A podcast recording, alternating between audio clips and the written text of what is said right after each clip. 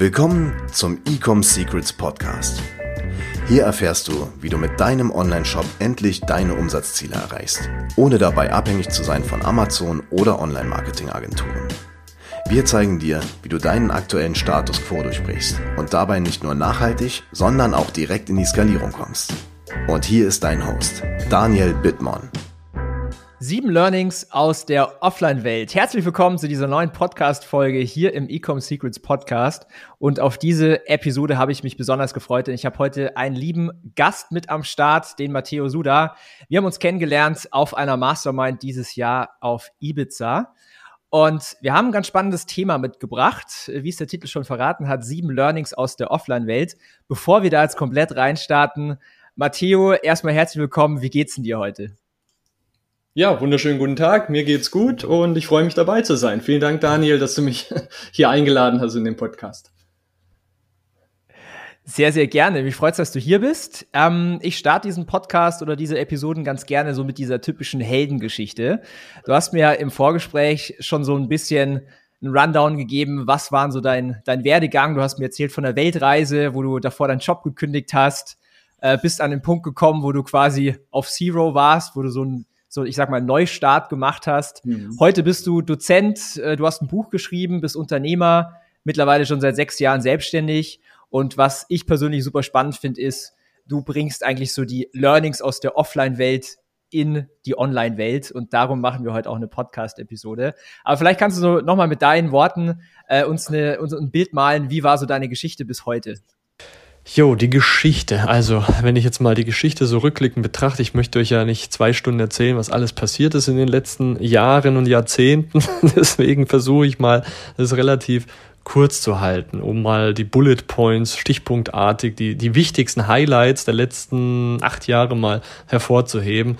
Also ich mache es mal in einem kurzen Abriss. Ich habe damals 2013 äh, gekündigt. Ich war bei einem großen Versandhaus tätig, dort in der Position, es war so eine Schnittstelle zwischen Online- und Offline-Welt. Es nannte sich die Werbemittelkoordination. Ich habe die Printwerbemittel betreut und habe mich natürlich abstimmen müssen mit der Online-Welt, mit E-Commerce, auch mit der Social-Media-Abteilung, wie wir das Ganze äh, miteinander am besten kombinieren können. Ja? Printwerbemittel, Online-Welt, äh, Online-Shop, Social Media damit das alles einheitlich wie aus einem Guss dann auch wirkt.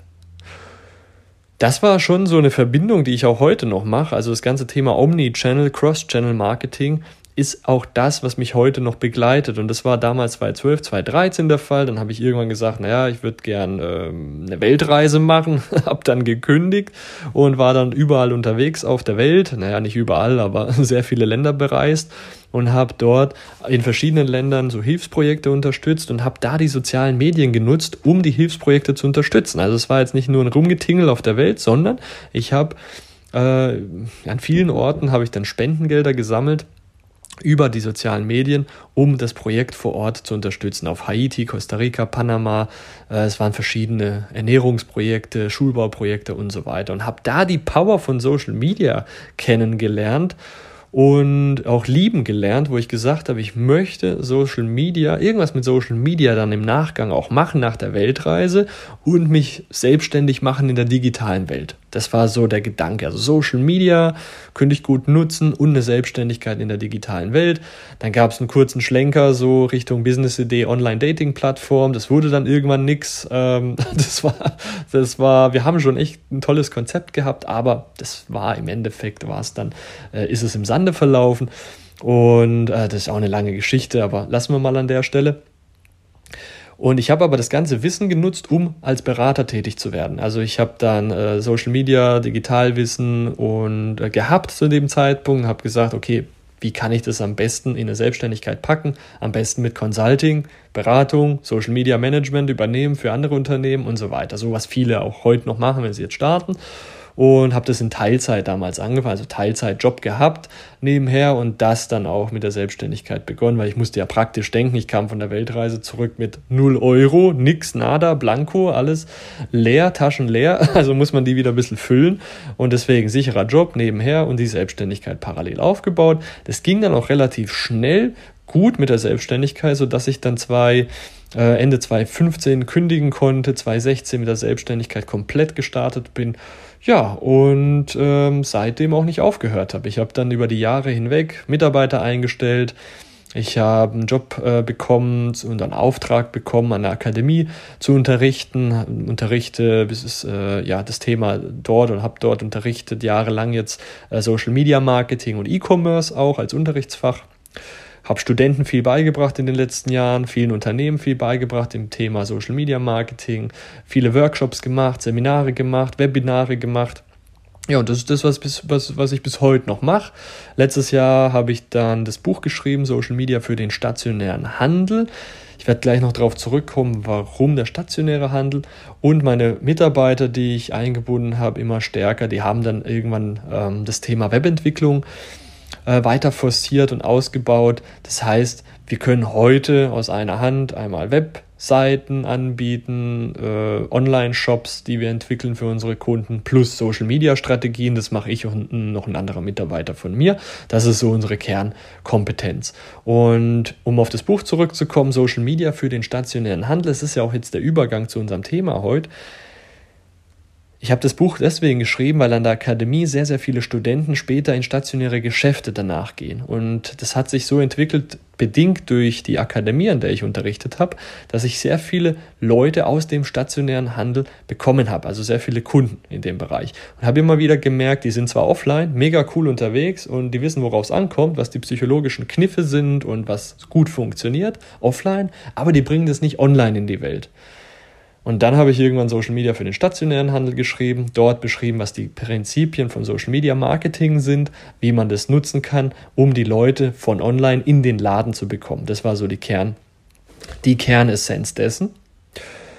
Und das bringt uns ja auch heute zu dem Thema, wo wir heute sind. Wie kann ich die Learnings aus der Offline-Welt nutzen, um online mehr Erfolg zu haben? Ja, weil die Learnings sind ja wirklich Jahre, Jahrtausende alt und äh, ja, gut, nutzbar und verwendbar. Und das ist so jetzt mal ein bisschen meine Story in Kurzform, was ich mache, was ich gemacht habe und was ich heute mache.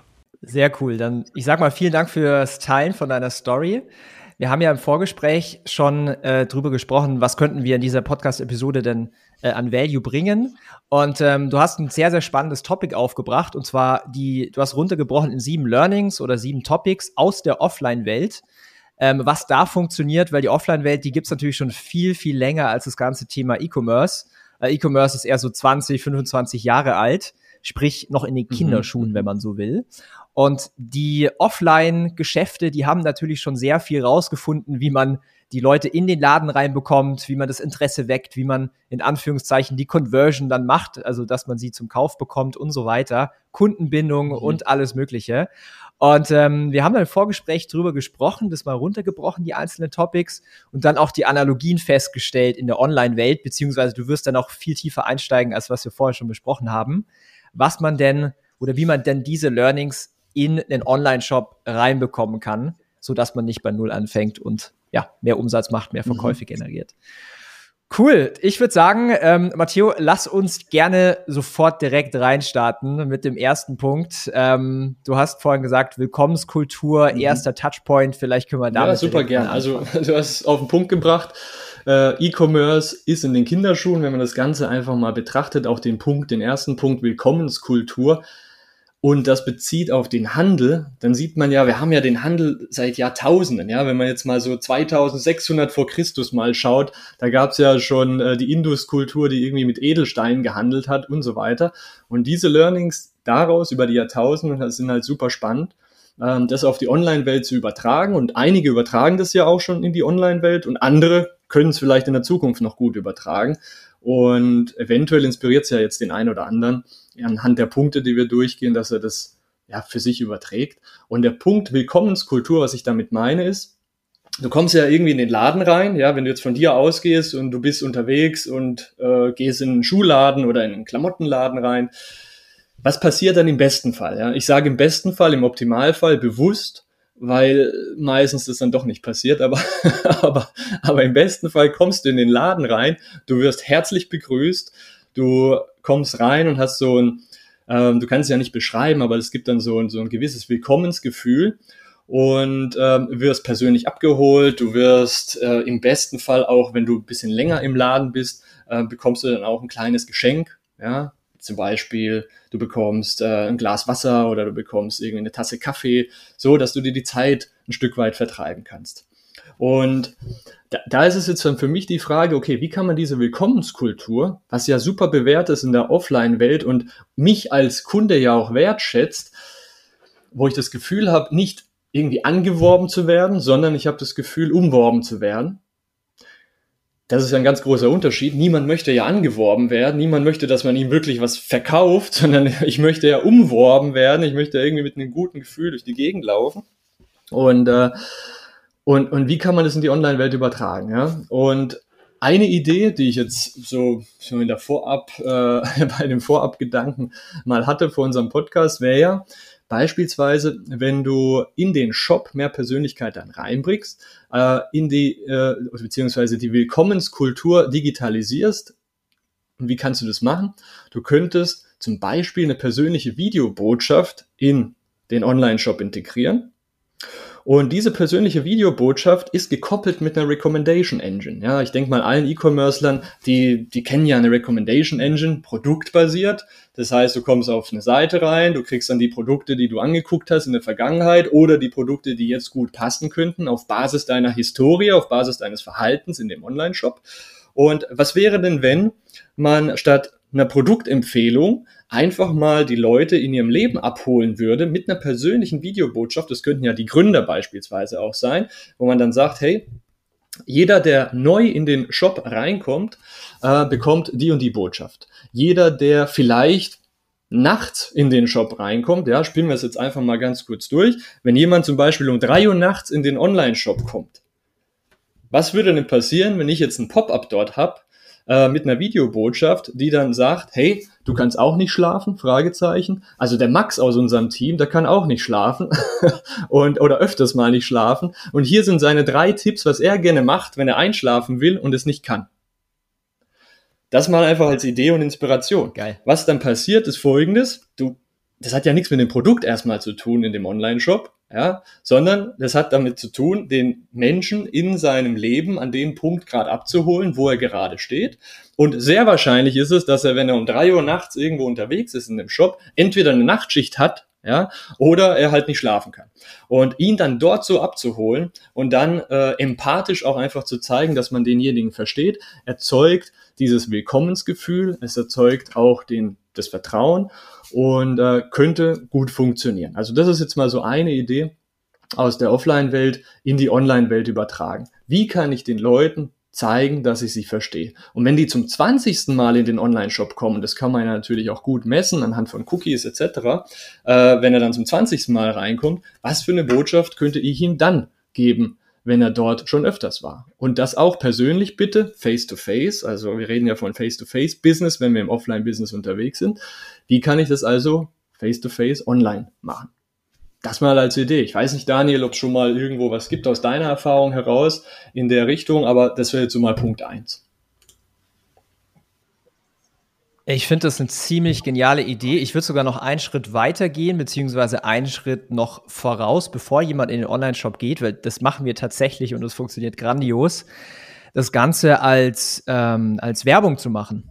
Quasi, dass der Gründer ähm, seine Story erzählt, auch so die typische Heldengeschichte oder beziehungsweise auch eine direkte Ansprache auf einen Painpoint. Das heißt, das, was du gerade gesagt hast, die Person abzuholen, wo sie sich gerade befindet und das aber natürlich dann als Video zum Beispiel auf Facebook oder Instagram als Ad zu schalten, ist sehr, sehr analog zu dem, baut sofort das Vertrauen auf. Uh, by the way, ist auch ein absolut winning Creative Style. Das machen wir mit ganz vielen Brands. Das funktioniert jedes Mal. Aber das ist eigentlich so übersetzt, was ich raushöre, was du sagst was man in der Online-Welt quasi adaptieren könnte. Genau, also ich habe es jetzt äh, speziell auf den Online-Shop bezogen. Klar, bei den Social-Media-Strategien und dem Social-Media-Content holt man die Leute halt schon hoffentlich immer mit den Pain Points ab und äh, zeigt den Mehrwert und die Benefits und so weiter. Und, und da ging es mir jetzt halt vor allen Dingen um, äh, um den Shop an sich, wenn die Leute wirklich in die, in, in den Laden kommen, in Anführungsstrichen. Also analog der Laden in der, in der Fußgängerzone äh, ist jetzt mal bezogen auf den, auf den Online-Shop. Ja. Natürlich, was davor passiert, das ist auch nochmal ein anderes Paar Schuhe und da gebe ich dir vollkommen recht, sehe ich auch bei meinen Kunden, wenn ich dann die Social-Media-Strategien mit denen arbeite, ähm, dann, dann versuchen wir aus verschiedenen Perspektiven die Leute abzuholen, funktioniert wunderbar äh, dass man immer guckt, was für Einwände haben die, was für Painpoints haben die und dann verschiedene Creatives auf Basis dessen mhm. aufbaut und äh, das zeigt Empathie, ja. Und Empathie in diesen harten Shop reinzubringen, das ist halt die Kunst. dass halt nicht nur im Shop dann hart mit den Produkten weitergeht, sondern die Leute halt auch dort wieder persönlich abgeholt werden. So, jetzt haben wir die Person quasi im Offline-Geschäft drin, beziehungsweise online mhm. im Online-Shop drin. Ähm, was wäre denn jetzt so der zweite Punkt? Ähm, du hast auch vorher auch was gesagt, so mit, mit Produkttesten, mit Produktproben. Ich habe dazu auch noch eine kleine Story äh, let von letzten Freitag. Da war ich auf einem Event, das mhm. werde ich aber gleich danach erzählen. Das würde mich mal interessieren, was du äh, bei diesem Topic so. Ja gut, also wenn wir auf den stationären Handel uns beziehen, was passiert denn oft, wenn du irgendwo im Supermarkt unterwegs bist? Oder du bist irgendwo in einem ja, äh, Schuhgeschäft, Modegeschäft oder Kosmetikgeschäft drin. Ja, in Kosmetikgeschäften oder in so Supermärkten hast du es ja ziemlich häufig. Du kommst rein, was dann oft passiert ist ja, dass entweder proaktiv jemand auf dich zukommt und sagt, hey, probier doch mal diese neue Wurst oder probier doch mal den Käse oder probier doch mal das neue Kosmetikprodukt. Äh, du probierst es, bist total begeistert und bist dann halt noch eher gewillt, äh, das Gesamtprodukt zu kaufen und vielleicht dann auch irgendwann Stammkunde zu werden. Also dieses Produkt-Testing ist ja ähm, naturgemäß im Laden sehr, sehr relevant, weil die Leute ja dann eh schon drin sind und das halt, das halt sofort auch testen können. Und jetzt ist die Frage für mich, und das habe ich ja auch schon in anderen Shops gesehen, was ja auch gut funktioniert ist, äh, was aber viele nicht integrieren. Wie kann man jetzt beispielsweise in den Shop genau dieses Thema mit reinbringen, dass derjenige nicht das Gesamtpaket erstmal kaufen muss, um das überhaupt zu testen, sondern wenn du jetzt beispielsweise Schokolade verkaufst, ähm, könntest du nicht einfach sagen, hey, äh, dieses 50 oder 20 Gramm Schokoladen-Testpaket schicke ich dir for free, auch mit äh, Shipping for free oder Shipping zahlst du halt von mir aus noch, je nachdem. Ähm, aber dass man dieses Learning aus der Offline-Welt, was super funktioniert, eben so in die Online-Welt reinbringt äh, und es mit einem Produkttesting verbindet. Also das wäre so die zweite Empfehlung, die ich auf jeden Fall hier geben würde und da wird noch zu selten damit gearbeitet. Ja, und das Spannende ist ja, dass man dadurch ähm, Reziprozität aufbaut. Das heißt, wir sind hier in der Psychologie der Menschen. Das heißt, man gibt denen was äh, in Form von einem gratis Produkt oder sowas und dann passiert unterbewusst so, ach, dem, dem schulde ich jetzt was oder dem muss ich jetzt irgendwas entgegenbringen. Es erhöht immens die Chance auf einen Folgekauf. Äh, und die Story, die ich dazu erzählen möchte, ist, ich war letzten Freitag äh, in der Nähe von Aug äh, in der Nähe von München, und zwar in Augsburg, war ich auf einer Messe oder auf so einer, auf so einer Show und ähm, da gab es auch verschiedene Messestände und ich kann mich an einen erinnern, die haben so Produkte aus den USA importiert und dann in Deutschland quasi auf dieser Messe verkauft. Der Attention Grabber waren, das war total abgefahren, das waren so, so Muscle Cars. Das heißt, man läuft über die Messe, dein Auge bleibt da stehen, du denkst dir so, ach, was ist das Cooles? Denn dann läuft man hin und da stand dann eben eine Person mit so Grillsoßen und irgendwelchen Chips und hat es gratis angeboten, Produktprobe. Und ich habe ich hab mich da einfach mal dazugestellt und habe mir das äh, angeschaut. Und ähm, es war total interessant, wie Menschen dann stehen geblieben sind, das getestet haben, dann natürlich auch ein bisschen in so ein Gespräch verwickelt wurden und auf einmal standen die im Shop und haben 100 mhm. Euro ausgegeben. Boom. Das ist eigentlich genau das, was du gerade gesagt mhm. hast. Richtig stark. Ja, genau. in der Offline-Welt kannst du es halt noch viel besser umsetzen, wie den mit den Muscle Cars, ja. ist natürlich mega Attention Grabber. Uh, und eigentlich hat es ja gar nicht mit Muscle Cars zu tun, erstmal. Die verkaufen ja keine Muscle Cars, aber, aber es hat dann mit der Zielgruppe mega viel zu tun. Genau. Uh, das ist schon cool, ja. Coole Geschichte. Ganz genau. Und online kann man, äh, wie du schon richtig gesagt hast, so Free Plus Shipping Angebote machen. Ähm, da natürlich immer testen, was da ganz gut ankommt. Und äh, ja, quasi so diesen, diese erste Kaufhürde verringern, indem dass sie halt einfach weniger Risiko haben, indem dass sie ein gratis Produkt bekommen, weil das ist natürlich nochmal was anderes, als wenn ich direkt irgendwie 50 Euro für ein Produkt ausgeben muss, wo ich nicht weiß, ob mir das schmeckt, ob mir das gefällt. Da ist ja das, das Risiko wesentlich höher mhm. als bei so einem mhm. Gratis-Produkt. könnte ich mir auch gut vorstellen, um äh, zum Beispiel in den E-Mail-Verteiler mhm. reinzuholen. Also was man ja gängigerweise macht, ist auf dem Online-Shop, äh, dass man auch ein Pop-up macht, so nach fünf bis zehn Sekunden und sagt, okay, auf deine erste Bestellung bekommst du, weiß ich nicht, zehn Prozent Rabatt oder du bekommst ein gratis E-Book im Wert von 19,90 Euro über die sieben Trainings, die du zu Hause mhm. machen kannst, whatever. Ähm, das geht eigentlich so genau in mhm. diese Richtung, was du äh, quasi erklärt hast. Finde ich mhm. richtig stark. Genau. Ja.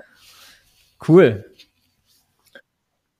Nice. So, jetzt ist die Person drin, ist quasi so ein bisschen am Vertrauensaufbau. Das ist eigentlich auch das Stichwort, was, mhm. auf was ich raus will. So der dritte Punkt, ähm, so diese Beratung, Authentizität, Persönlichkeit und so weiter. Was, wie, wie funktioniert denn da so diese, dieses Offline-Geschäft und was kann man analog äh, mhm. dazu online machen? Genau, also du bist ja jetzt im Laden drin, du hast vielleicht auch schon irgendwas probiert, weil irgendein Hansele zu dir kam und gesagt hat, hier, probier mal die Wurst äh, und es schmeckt dir ganz gut, aber der Gamechanger bei der ganzen Geschichte im Offline-Leben, also generell im Leben, ist ja, was für eine Persönlichkeit kommt denn da rüber im Laden?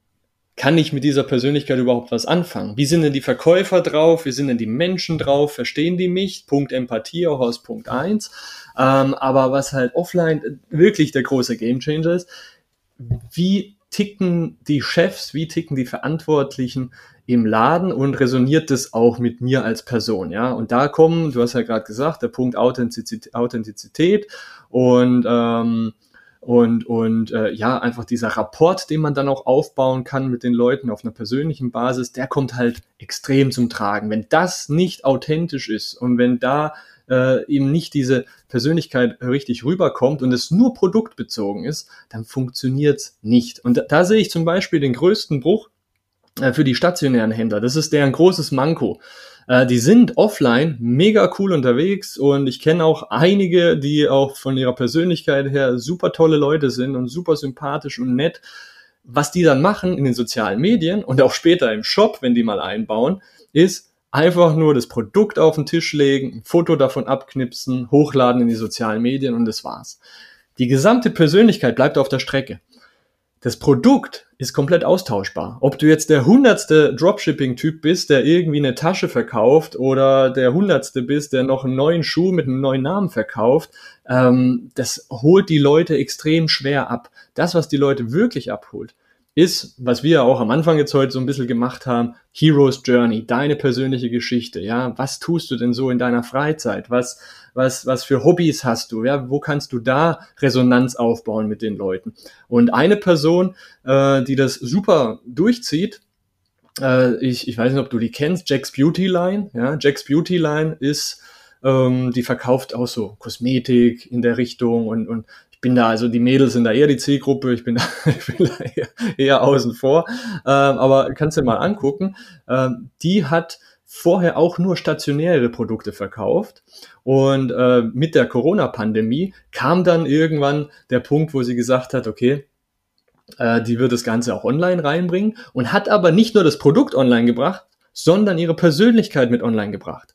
Und dann hat sie das Produkt immer wieder in den Instagram Stories, äh, Live Stories oder Live-Übertragungen hat sie gemacht, ähm, auch Kooperation mit anderen Influencern, mit, mit Kundinnen und Kunden gemacht über Live-Übertragungen und hat im Prinzip das, was sie offline gemacht hat, schon einfach nur online umgesetzt. Und äh, das ganze Ding wurde innerhalb von ein paar Monaten hat sie den Umsatz vervierfacht. Also ist schon krass. Ja, vorher hat sie lange dran gearbeitet und dann innerhalb von ein paar Monaten vervierfacht. Natürlich, du hast ja einen Accelerator äh, im E-Commerce-Bereich, du erreichst ja viele Leute sofort, aber es funktioniert halt nicht, wenn du keine Persönlichkeit dort mit reinbringst. Und natürlich, so Nike oder, weiß ich nicht, Adidas oder die großen Marken, äh, die, da brauchst du ja jetzt nicht, äh, da brauchst sich nicht der CEO hinstellen und irgendwie eine Persönlichkeit aufbauen, weil die Marke schon an sich eine Persönlichkeit aufgebaut hat.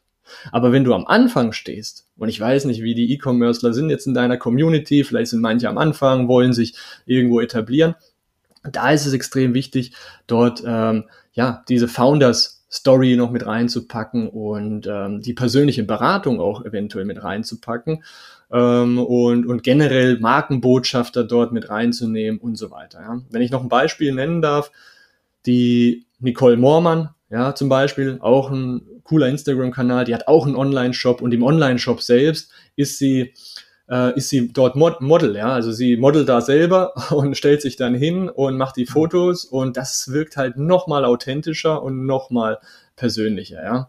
Ähm, ein anderer Online-Shop, wie ist denn das mit Online-Shops? Darf ich die hier überhaupt alle so nennen? Oder die kann ich alle wunderbar. Nennen, ja, ja, was weiß ich. die, die Guidelines dazu hast du mir nicht gesagt. aber aber äh, beispielsweise Outfittery, ja, Outfittery kennst du ja sicherlich auch. Da arbeiten die auch sehr stark mit, mit Persönlichkeit, mit persönlicher Beratung, mit persönlichen Briefen, die sie dann rausschicken und so weiter. Äh, hat dann äh, entsprechenden Preis, so ein Paket, aber äh, das wurde gut dort mit reingebracht. Ja. Also unterm Strich Persönlichkeit, Brand Ambassadors, Markenbotschafter, ähm, etablieren, mit Influencern zusammenarbeiten, ist natürlich auch ein Punkt der Persönlichkeit und des Vertrauensaufbaus und äh, ja, persönliche Beratung etc. Und dann sich fragen, wie kann ich das immer mehr reinpacken in meinen Shop? Das ist so für mich dann essentiell die Frage.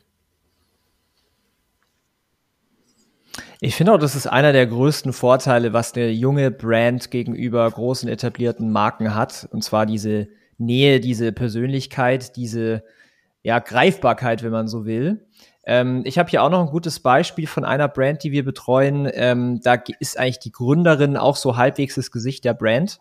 Und was sie jede Woche macht, ich glaube drei bis viermal die Woche, sie also es ist eine Fashion-Marke, da geht es um, um T-Shirts, um Hosen und so weiter. Und sie macht einfach immer so Outfits of the Day und macht quasi digitale Beratung und sagt, okay, schau her, dieses Oberteil mit der Farbe passt extrem gut zu diesen Schuhen und Hose und so weiter.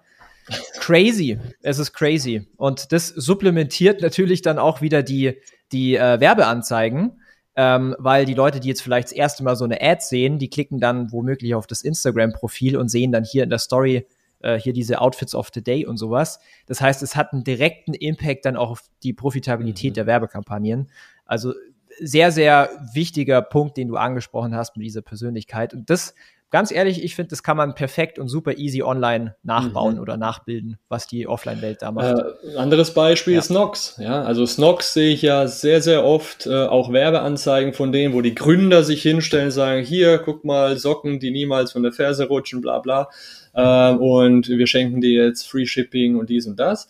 Und, und das, da steht der Gründer, ja. Einer der, der zwei Gründer steht dort und das ist eine wackelige Kamera genau. und das hat so diesen UGC-Style und äh, es funktioniert einwandfrei, zumindest laut Aussagen von anderen Podcasts und Snox. Ja. Ich habe keine Ahnung, wie die Zahlen wirklich aussehen, aber wird gut laufen, ja. Gibt's ja schon ein paar Jährchen, die ja. Jungs. Also schon cool. Ja. Funktioniert. Ja, und vor allen Dingen, je amateurhafter das aussieht, desto glaubhafter wird es am Ende des Tages, weil diese, das kann, das kann ich dir sagen, auch den Zuhörern, wenn eine Werbeanzeige total glossy ist und perfekt ist und einfach mhm. nach Werbung riecht, dann mhm. skippen das die Leute. Ich sehe das jeden Tag bei meiner Freundin, wenn die auf Instagram unterwegs ist. Aber wenn was sehr, sehr natürlich aussieht, als würde jetzt mein Kumpel sowas posten, funktioniert viel, viel besser. Also da stimme cool, ich dir zu. Cool. Alright, ähm, ich mache mal den Übergang auf den nächsten Punkt. Wir sind jetzt bei 1, 2, 3, 4, mhm. beim vierten Punkt und zwar die Architektur beziehungsweise der Aufbau im Offline-Shop. Mhm. Äh, und dann auch ein paar Gedanken dazu online. So wie ist denn grundsätzlich mal so ein Shop aufgebaut? Da gibt es sicherlich ein paar psychologische mhm. Ja klar, die hatten ja auch Jahrtausende Zeit, um das Ganze zu optimieren. da, da, sind schon ein paar Hacks entstanden in den Jahrtausenden. Aber jetzt, wenn wir mal so auf den stationären Handel uns äh, beziehen und dann schauen, okay, wie ist denn so ein stationärer Shop aufgebaut? Und das ist schon ganz interessant. Und da gibt es ja ganz, ganz viel Psychologie dahinter. Da brauchen wir nicht in alles reingehen. Aber ein Punkt, den ich da herausgreifen möchte, ist folgender wenn du in so einen Modehandel beispielsweise reingehst, dann ähm, ist der meist relativ gleich aufgebaut. Und zwar ist er so aufgebaut, dass du rechts reinläufst und dann so im Kreis um den, im, gegen den Uhrzeigersinn äh, läufst und dann am Ende in der 9 Uhr Position, ja, wenn du so eine Uhr dir vorstellst, in der 9 Uhr Position hast du dann die Kasse. So, warum ist es gegen den Uhrzeigersinn aufgebaut, ja, weil die meisten Leute einen Rechtsdrall haben. Also die laufen dann eher nach rechts, wenn sie eine Entscheidung treffen wollen, wie auch immer. Und, äh, und, und durch jahrelange, jahrzehntelange, jahrtausendelange Analysen hat man dann gesagt, okay, wir bauen das jetzt so auf, dass erstmal der Weg rechts anfängt, dann durch den Laden läuft. Könnt ihr mal beobachten, selber, wenn ihr irgendwo im stationären Handel unterwegs seid. Was hat man dann am Anfang? Relativ schnell in der Architektur von so einem Laden hat man am Anfang des Ladens dann oftmals so die Basic-Produkte. ja, die dann auch nicht super viel kosten, ähm, sondern da hat man dann so, so ein paar Basics, die man äh, NOS-Produkte nennt, also Never Out of Stock, äh, die dann immer wieder auch angeliefert sind und so weiter. So, die nimmst du dann relativ schnell mit, weil du brauchst ja sowieso ein paar Basic-Produkte. Am Ende hat man dann auch ein paar äh, Upsell-Produkte, ja, ganz am Ende an der Kasse, dann gibt es so ein Upsell-Produkte und da sieht man ja, wenn man da Warteschlange oder steht, dann hat man da rechts und links dann irgendwelche Socken oder sonst was zum Mitnehmen noch. Ach komm, nehme ich noch mal ein bisschen mit. Hast du ja auch im Supermarkt und Co. So, und zwischendrin, irgendwo ganz am Ende des Ladens, relativ weit im Norden, so in der 12 Uhr Position, da hat man halt die Produkte, die man gezielt einkauft. Ja, da läuft man dann auch eher hin, weil du willst dir halt einen Anzug kaufen und den nimmst du halt nicht einfach mal so mit. Ja, oder du willst dir halt irgendwie ein äh, bestimmtes Kleid kaufen oder irgendwas komplexeres, vielleicht auch noch beratungsintensiveres und deswegen ist es noch oben in der 12 Uhr Position. So. Ähm, das bedeutet, und, und am Anfang, auch im Laden, da hast du ja auch neben diesen Basic-Geschichten dann auch oft so die Outfit-Inspiration. Ja, wie könntest du dich überhaupt anziehen? Das hast du aber auch immer zwischendurch äh, im Laden selbst. Bezogen jetzt auf den Online-Shop, darf man da die Architektur auch mal hinterfragen, was habe ich denn überhaupt auf meiner Startseite zu sehen? Ja? Ähm, wenn man das jetzt mal einfach mal adaptiert, was im stationären Handel gut läuft, dann wären es vor allen Dingen zwei Dinge. Das wären einmal diese äh, Never Out of Stock Geschichten, also wirklich so die, die, die Hauptrenner, die zu jeder Zeit gehen, die immer wieder funktionieren und so weiter. Die wären dann auch auf der Startseite zu finden, plus noch so ein paar Highlight-Themen, die jetzt gerade fresh drin sind, plus noch Outfit-Präsentationen, also wirklich Inspiration, wie kann ich die Produkte denn gut miteinander kombinieren, dass es auch nach was ausschaut, dass es geil ist und nicht einfach irgendwie zusammengewürfelt, weil die meisten von uns, ja, und dazu zähle ich mich auch, äh, sind halt nicht so die Outfit- Profis. da brauche ich schon immer auch ein bisschen Inspiration, ja. Und, und das kann man auch schön auf einer Startseite mit draufpacken. So diese Präsentation, diese Inspiration und auch, weil es im Laden ja auch so ist, du läufst ja durch den Laden durch und hast überall so ein paar Inspirationspunkte, könntest du es along the way im Shop auch mit reinpacken, plus noch am Ende bitte nicht die Upsells vergessen, ja. Also das ist ja das, was im Laden selbst immer noch äh, einiges Geld äh, abwirft, ja, so die Zusatzprodukte und äh, auch individuell an den Kunden ausgerichtet. Weil im Laden, da sieht ja der Verkäufer, was du gerade in der Hand hast, da kann er ja ganz genau sagen, hey, das passt ja gut zueinander. Und das dann aber auch schön in den Online-Shop reinbringen, das ist ja dann äh, die große Kunst, dass man sagt, hier, das Pflegemittel zu deinem Schuh, das wird wunderbar passen. Und äh, dann noch, jetzt kombinieren wir ein paar Punkte gerade miteinander, dann noch zu sagen, hier ist noch ein Video, wie du das Pflegeprodukt anwendest. Sofort irgendwo relativ prominent, ähm, entweder im Warenkorb oder irgendwo auf der Produktseite direkt selbst, aber mit einem Video verbinden, sodass du auch weißt, wie das funktioniert, weil so ein Pflegeprodukt, ganz ehrlich, wenn ich das habe, ich habe oft keine Ahnung, wie ich das überhaupt anwenden soll. Da wird mir so ein Video schon mal helfen. Und wenn das dann sofort dort zu sehen ist im Shop, dann ist der Upsell auch sicherer, als wenn es nicht zu sehen ist. Mhm. Ja, und vor allen Dingen, äh, jeder weiß, der einen Online-Shop hat, wie wichtig es ist, dass man den, den Average Order Value, also den durchschnittlichen Warenkorbwert, so hoch wie möglich bekommt. Denn am Ende des Tages, jeder, der bezahlte Werbung schaltet, der braucht Marge, der braucht äh, quasi den Spielraum, was die Werbung kostet. Und äh, ganz ehrlich, derjenige, der da am meisten auch ausgeben kann, der dominiert einfach, der gewinnt alle Kunden. Das heißt, dein Ziel sollte es immer sein, diesen AOV hochzubekommen. Ähm, spannend, dass du das sagst. Das ist äh, ziemlich identisch zu dem, was ich auch in der Online-Welt sehe. Technisch kann man sowas relativ easy tatsächlich auch umsetzen mit, also es gibt diverse Shopify-Apps, wo man sogar sagen kann, okay, wenn jemand Produkt A in den Warenkorb hat, äh, dann Upsell Produkt B und so weiter. Das heißt, man kann hier auch ganz gezielte Upsell-Funnels bauen für diejenigen, der jetzt einen Schuh kauft, der braucht dann die, die, das Schuhputzmittel und so weiter. Ähm, und das Spannende ist, was ich hier auch noch mit dazu fügen möchte, und ich glaube, das ist in der Offline-Welt genauso. Du hast gerade diese günstigen Produkte an der Kasse angesprochen, so Sachen, die man noch schnell mitnimmt. Man ist eh gerade so im, im Checkout in Anführungszeichen, so in der Kaufstimmung und hat so auch, jetzt weiß ich nicht, wie es im Supermarkt ist, aber wenn man sich jetzt für sich selber was kauft, ist oft so, dass man auch so ein bisschen Endorphine hat, so ein bisschen Glücksgefühl, so hey, ich belohne mich jetzt, ich kaufe mir jetzt was. Das ist immer der beste Zeitpunkt, um was abzusellen. Und äh, was sehr, sehr effektiv ist, in, in der Online-Welt sind auch sogenannte Post-Purchase Upsells. Also direkt nachdem er gekauft hat, direkt ein relevantes Angebot zu machen, hat die höchsten Conversion Rates, teilweise 20, 30, manchmal sogar 40 Prozent, wenn das sehr konkurrent ist mit dem ersten Produkt. Ähm, richtig spannend. Also das ist definitiv ein ganz, ganz großes Nugget aus der Offline-Welt. Ja, Hammer, Hammer. Ja, ich sag mal, die Umsetzungsmöglichkeiten online sind ja da schon vielfältig. Also wenn ich jetzt mal überlege, du, du hast ja angesprochen, so ein Purchase, wenn du den erledigt hast, dann kannst du ja auch den in deine eigene Retargeting-Liste mit reinpacken und dort in der Loyalty-Phase auch die Leute entsprechend ansprechen mit diesem Upsell. Ja, das vergessen ja auch viele. Wenn man so ein Funnel-System mal nimmt in der Online-Welt, dann hast du ja so deine deine äh, Prospecting-Phase und da hast du noch die Retargeting-Phase und da hast du dann noch irgendeine Conversion-Phase und dann ist für viele vorbei. Äh, und dann aber noch den vierten Punkt noch mit reinzubringen, das ist ja schon die Kunst, ja, dass du da noch die Loyalitätsphase mit reinpackst, weil das ist ja genau das, was die Offliner so gut machen, die Verbindung zu den Leuten aufbauen und, äh, und die dann auch im Nachgang nochmal gut ansprechen, das ist, das ist da die Kunst und technisch hast du ja tolle Möglichkeiten, nur viele nutzen das dann äh, häufig mal nicht, was man aber gut nutzen könnte. Ja. Cool. Ja. Ganz genau. Sehr cool.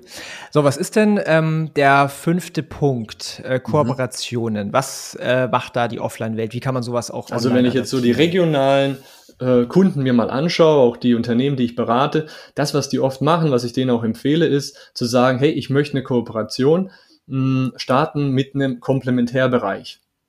Komplementärbereich heißt, das muss nicht unbedingt äh, eine Kooperation sein mit einem anderen Modehandel. Nehmen wir mal einfach so einen Modehandel um die Ecke. Ja, der könnte ja jetzt theoretisch auch mit einem anderen Modehandel zusammenarbeiten. Die machen dann irgendwie eine tolle Aktion, wie auch immer. Ist natürlich auch möglich. Aber was halt cooler ist und wo die Kreativität auch keine Grenze mehr gesetzt ist, ist zu sagen, ich kooperiere auch mal mit einem Fitnessstudio zum Beispiel und guck mal, ob wir da ein Event draus basteln können. Oder ich kooperiere mit dem Bäcker um die Ecke. Oder ich kooperiere mit irgendeinem lokalen Lokalinfluencer um die Ecke, irgendein Politiker oder sonst wer. Ja. Äh, oder was gibt's noch regional? Ich kooperiere mit dem Kino vor Ort. Da kannst du ja so viele tolle Möglichkeiten, wenn du es einfach mal durchspinnst, dir überlegen, was kann man machen im Komplementärbereich, wie kann man sich ergänzen, um daraus etwas ganz Neues entstehen zu lassen. Weil so eine Modehandel-Bäcker-Kooperation, die ist ja erstmal, denkst du dir, nicht wirklich ersichtlich so und äh, macht irgendwie keinen Sinn auf den ersten Blick. Aber es regt irgendwie dazu an, neugierig zu sein, zu sagen, hey, äh, was machen die denn jetzt da eigentlich? Und dann kann man dann ein cooles Event draus basteln. Das bezogen auf die Online-Welt könntest du ja auch toll umsetzen, indem du sagst, nehmen wir mal irgendeinen, ja, ihr habt ja sicherlich auch so Fashion ähm, Shops, nehme ich mal an, bei euch im E-Com-Haus, oder? Einige, ja? ja. Und jetzt nehmen wir mal irgendeinen so Absolut. Fashion Shop, der auch Casual Wear anbietet. Ja, ich meine, so Netflix and Chill ist ja das Ding unserer Zeit. Und was, was ziehst du denn an? Was ziehst du denn an bei Netflix und Chill? Da hast du halt oft mal deine Gammelklamotten, deine Casual Wear Sachen ähm, auf Neudeutsch und deine Jogginghosen und sonst was. So. Was wäre denn da ein Komplementärbereich? Da kann man ja einfach mal kreativ sein, in sich gehen. Was macht man denn zu Hause, wenn man irgendwie Netflix and Chill macht? So, neben dem anderen, was will ich jetzt nicht ansprechen, aber davor, davor isst man dann, davor isst man dann meistens noch was im Normalfall. Äh, also könnte man da einen Komplementärbereich herausziehen, wie zum Beispiel irgendeinen Lieferservice. Anbieter. Wenn du jetzt ein größerer Fashion Shop bist, kannst du ja auch mit mhm. Lieferando oder ähnlichen Anbietern da zusammenarbeiten. Es kann ja auch die Biokiste sein, die irgendwo regional die Dinge äh, vertreibt. Ja, du kannst ja äh, dort auch verschiedene Bereiche die an Land ziehen. Und, und das ist zum Beispiel eine gute Möglichkeit, wie man die Dinge miteinander verbinden kann, so dass es am Ende Sinn macht, aber nicht unbedingt das gleiche Produktfeld ist. So als kleine Idee, wie man das dann angehen könnte. Ob ihr sowas mal gemacht habt, wäre jetzt auch spannend für mich mal zu hören, ob es so eine Erfahrung gibt mit so einem Komplementärbereich, aber das ist jetzt einfach mal so eine Inspiration von meiner Seite aus. Ja. Finde ich auch ein super gutes Topic. Ich kenne das auch. Ähm, mir ist jetzt nicht bekannt, dass wir das schon mal gemacht hätten, aber es äh, macht zu 100 Prozent Sinn. Also, was wir zum Beispiel oft machen, sind natürlich Influencer-Kooperationen. Das geht so ein bisschen in die Richtung. Da hat die Person die gleiche Zielgruppe, die wir natürlich äh, bespielen wollen. Und dann findet man eine Win-Win-Situation und arbeitet mit dem Influencer zusammen. Das gleiche mhm. geht aber das, was du gerade quasi beschrieben hast, auch mit Brands. Ähm, Finde ich super interessant. Werden wir definitiv mal machen. Ähm, mhm. Sehr, sehr cool. Ja, Eine Kooperation, die jetzt gerade letzte Woche ja gekommen ist, ist bestimmt dann auch bald relevant für den E-Commerce-Bereich. Ähm, ich weiß nicht, ob du das gehört hast, aber bestimmt Ray-Ban Stories. Ray-Ban Stories ist ein neues Produkt mhm. von Ray-Ban, also die Ray-Ban Glasses. Und in den Ray-Ban Glasses hast du dann bei den Ray-Ban Stories hast du so eine Kamera auch in den Gläsern. Du hast, du kannst mit den, mit der Brille kannst du telefonieren, ja, du kannst deine Stories direkt aufnehmen über die Brille, kannst sie direkt in äh, Instagram reinladen und äh, Fotos machen und so weiter. Kannst dir auch andere Stories angucken über die Brille. Äh, und das ist zum Beispiel auch etwas. Da hat Facebook mit Ray-Ban kooperiert auch zwei völlig unterschiedliche Brands in, in dem Sinne, ja, zwei Komplementärbereiche, zwei völlig verschiedene Bereiche, die sich halt in dem Fall ergänzen. Und, und das wird sicherlich auch, was das Thema Glasses angeht, aber ich glaube, da brauchst du einen anderen, äh, anderen Podcast, äh, Interviewgast, der darüber noch mehr im Detail sprechen kann. Aber das, das könnte schon und wird auch immer mehr die Zukunft dann sein. Ja. ja. Sehr, sehr spannend.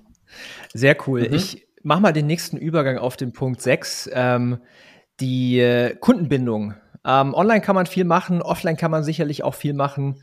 Wie gestaltet sich das Ganze offline und was empfiehlst du immer so in das mhm. Online zu übertragen? Gut, also offline Kundenbindung funktioniert zweierlei. Du kannst es einmal äh, oder zweierlei, aber die beiden Punkte haben schon was miteinander zu tun auch. Sagen wir mal, die Kundenbindung wird ja auch durch die anderen Punkte befruchtet, die wir jetzt bisher äh, angesprochen haben, durch Persönlichkeit, durch den persönlichen Touch, äh, dadurch, dass du auch weißt, was die Person bisher auch erlebt hat. Es gibt ja viele, jetzt meine Frau ist ja zum Beispiel im stationären Handel. Ja, sie hat ja, äh, die haben jetzt sieben stationäre Geschäfte aktuell und, und da gibt's Kunden, die sind seit 20 Jahren dort, ja, weil die auch immer einen Ansprechpartner haben. Hier zum Beispiel irgendwie, ich nenne es mal irgendeinen Namen, die Petra. Und die Petra weiß halt, dass die Hannelore, die, dass die, dass die irgendwie ihre Katzen hat und die Hunde und so weiter. Das heißt, da entsteht halt eine richtig gute Verbindung. Die Frage ist, wie kannst du deinen Kunden, deinen Customer so gut kennenlernen, dass du auch auf persönlicher Basis in irgendeiner Form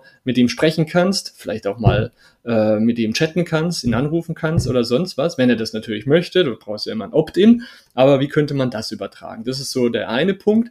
Äh, persönliche Kundenbindung durch die Historie des Customers. Wie kann man das irgendwie hinkriegen? Und der andere Punkt sind ganz klassisch auch im Offline-Geschäft das Thema Kundenkarten. Ja, du hast ja oft Kundenkarten, du hast einen bestimmten Umsatz, den du im Jahr generierst und wenn du den Umsatz generierst, dann bekommst du ein bestimmtes äh, Goodie oder du bekommst für das nächste Jahr Prozente auf alle Produkte und so weiter. Also es gibt so diesen äh, Punkt, der, der, den Punkt von Gamification nenne ich das jetzt mal in der Offline-Welt.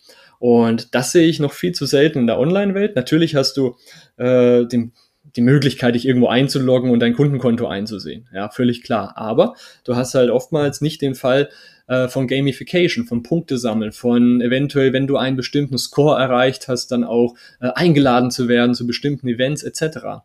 Und da gibt's auch ein Beispiel, und zwar Sephora. Sephora ist ja auch so eine Kosmetik-Brand.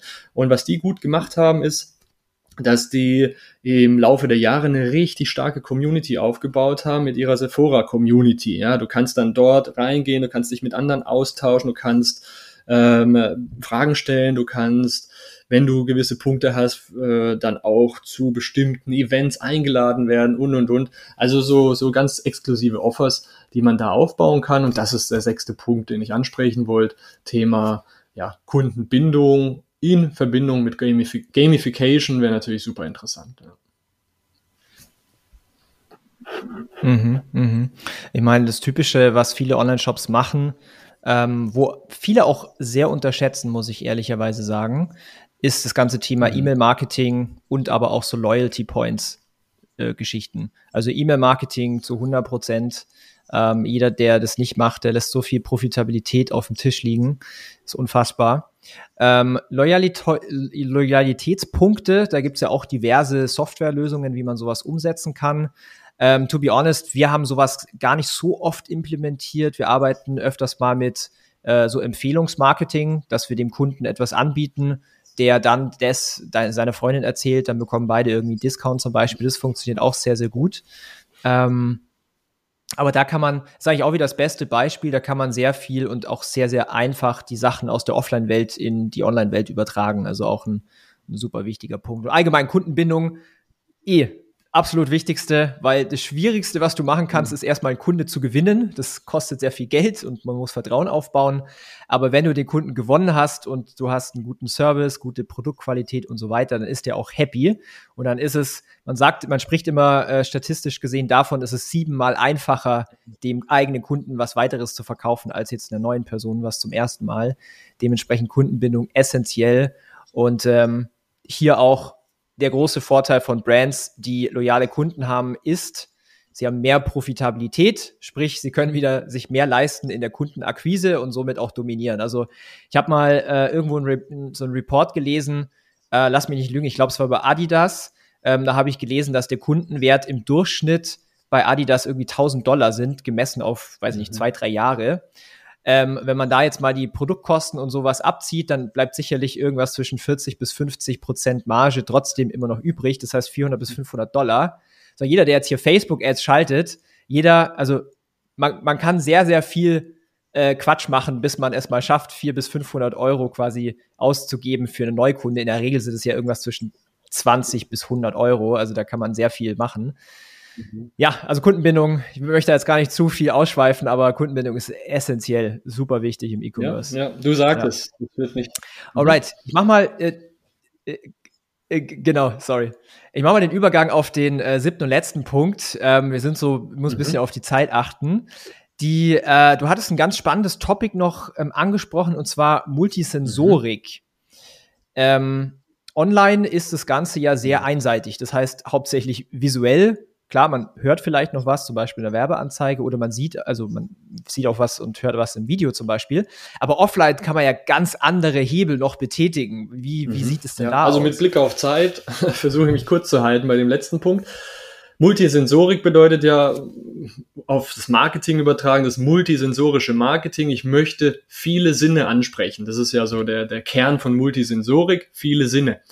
Äh, und wie du es gesagt hast, im E-Commerce-Bereich hast du halt hauptsächlich den Sinn der Optik, also den visuellen Sinn angesprochen.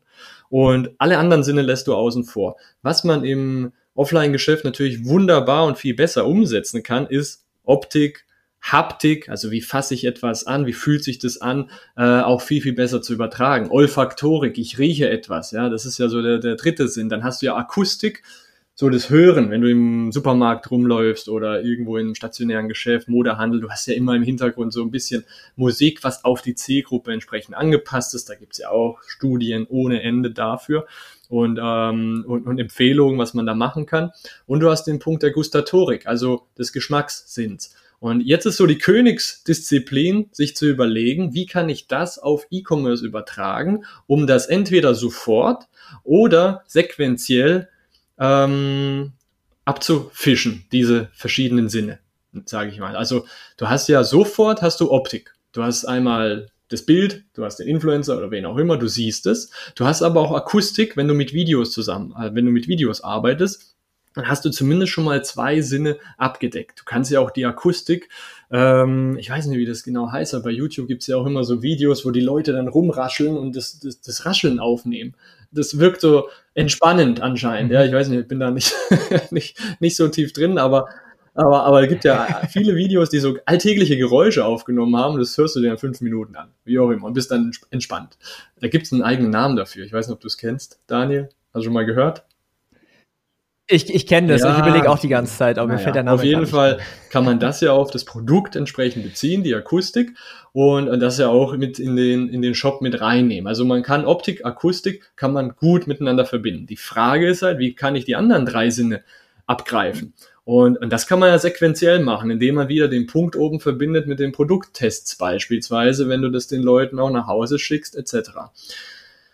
Damit man Geschmackssinn, Hörsinn und so weiter dann auch abgrast. Aber was, äh, was man gut machen kann, um das Thema Haptik etwas naja, etwas äh, schneller in, in das reale Leben mit reinzubringen. Und das macht IKEA beispielsweise. Die haben ja diese, diese App äh, Places. Und du kannst dann mit dieser App, kannst du bei dir zu Hause in deiner Ecke kannst du diesen Stuhl oder den Tisch oder das Sofa in der Augmented Reality, also in äh, der aufgesetzten Realität, kannst du dieses Sofa in die Ecke stellen und siehst dann, wie würde das Sofa in deinem echten Leben aussehen. Also Augmented Reality ist sicherlich ein Punkt in der Zukunft für E-Commerce, was immer mehr kommt oder so, so Gläser, Mr. Specs und Co., die nutzen das ja auch, äh, um eben diesen, diesen Punkt der Haptik in Anführungsstrichen, Haptik und Optik so mit reinzubringen. Und äh, Virtual Reality sicherlich auch ein Thema, was die nächsten Jahre dann sich im E-Commerce entwickeln wird. Aber es wird ja immer auf diese fünf Hauptsinne zurückgeführt werden, beziehungsweise die Frage wird immer sein von dem letzten Punkt heute hier, wie kann ich diese fünf Sinne am besten ansprechen, um äh, die Leute zu binden, um den Kauf schneller zu betätigen und äh, ja, erfolgreicher zu sein mit meinem Online-Shop. Und ich denke, das wird sich die nächsten Jahre auch nicht ändern. Ich bin auch der Meinung, dass, ähm, was du gesagt hast, Augmented Reality, dass es ein großer Trend werden wird in den nächsten Jahren. Ähm, ich weiß, dass Facebook zum Beispiel auch mit ähm, so Augmented Reality Formaten rumspielt, schon seit einem Jahr. Ähm, ein paar Beta-Accounts, da kann man sowas machen. Und äh, wie du richtig sagst, Mr. Specs, Ikea, das sind alles äh, Vorreiter für diesen Trend. Und ganz ehrlich, ich glaube, ich habe das sogar auch schon mal verwendet bei Mr. Specs. Es hilft halt einfach ungemein. Und ich denke mal, dass der nächste Step dann auch sein wird in der Fashion, äh, in der Fashion-Branche, weil da sehe ich ein ganz, ganz großes Problem im E-Commerce und zwar die Retourenraten, ähm, dass die dann locker mal 20, 30, teilweise 40 Prozent hochgehen können, weil die Menschen einfach Produkte bestellen und dann quasi das eigene Heim als ich sag mal, Anproberaum verwenden. Das, was man online im Geschäft hätte und dann halt viel retourniert wird, weil die Größe unterschiedlich ist, die Farbe sieht anders aus, whatever. Und ich denke, dass da auch mit, äh, mit Augmented Reality einiges verbessert werden kann in der Zukunft. Aber es bleibt auf jeden Fall spannend, ja, was die, was die Zukunft da bringt. So sieht's aus. Ich bin auch gespannt. Sehr cool.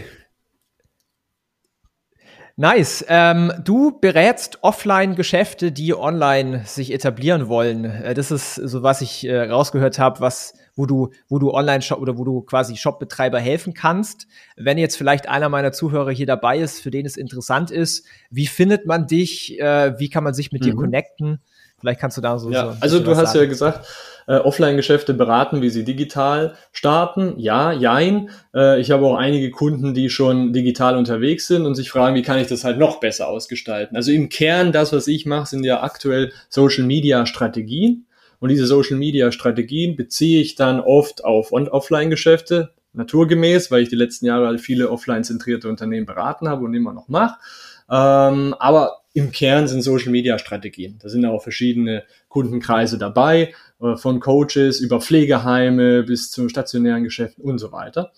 Äh, wie man mich finden kann, das ist das einfachste unter matteosuda.com. Ja, wenn man da drauf geht, da gibt's auch Reziprozität, dann gibt's auch ein Buch kostenfrei, ein Social Media Marketing für den stationären Handel heißt das Buch. Da gehe ich auf viele Social Media äh, Strategien ein, die nicht nur für den Handel ähm, stationär wichtig sind, sondern allgemein kann man sich gern abholen. Ich schicke dann immer wieder im Newsletter die neuesten Entwicklungen im Social Media Bereich. Und ja, matthäusuda.com, alle anderen Infos stehen auf der Seite und kann man mich kontaktieren. Super gut. Also geht alle zu Matteo rüber und äh, kontaktiert ihn und äh, er wird euch helfen, einfach erfolgreich zu sein mit euren Online-Shops. Matteo, vielen Dank, dass du mit am Start warst. Du bist äh, jederzeit wieder herzlich eingeladen. Ähm, Würde mich auch wieder freuen, dich auch in Person mal wiederzusehen. Das äh, habe ich sehr genossen auf Ibiza, wo wir uns alle mhm. da kennengelernt haben. Und äh, ja, danke für deine Zeit. Ich wünsche dir ganz viel Erfolg, alles Gute und äh, wir hören uns definitiv. Ja, wieder. danke dir auch. Danke an alle Zuhörer, die bis jetzt hier geblieben sind. die Ausdauer. 50 Minuten haben wir schon, gell? Und alles Gute an die Community und an euch alle im E-Commerce-Bereich. Viel Erfolg von Herzen. Bis dann. Wir hoffen, dass dir diese Folge wieder gefallen hat. Wenn du auch endlich konstant und profitabel sechs- bis siebenstellige Umsätze mit deinem Onlineshop erreichen möchtest, dann gehe jetzt auf ecomsecrets.de und buche eine kostenlose Strategiesession. In diesem 45-minütigen Gespräch zeigen wir dir ganz genau, welche Schritte du umsetzen musst, um profitabel skalieren zu können. Es sind immer die gleichen fünf Elemente, die du meistern musst, um deinen Onlineshop erfolgreich zu machen. Du willst wissen, welche das sind? Gehe jetzt auf ecomsecrets.de und finde es heraus.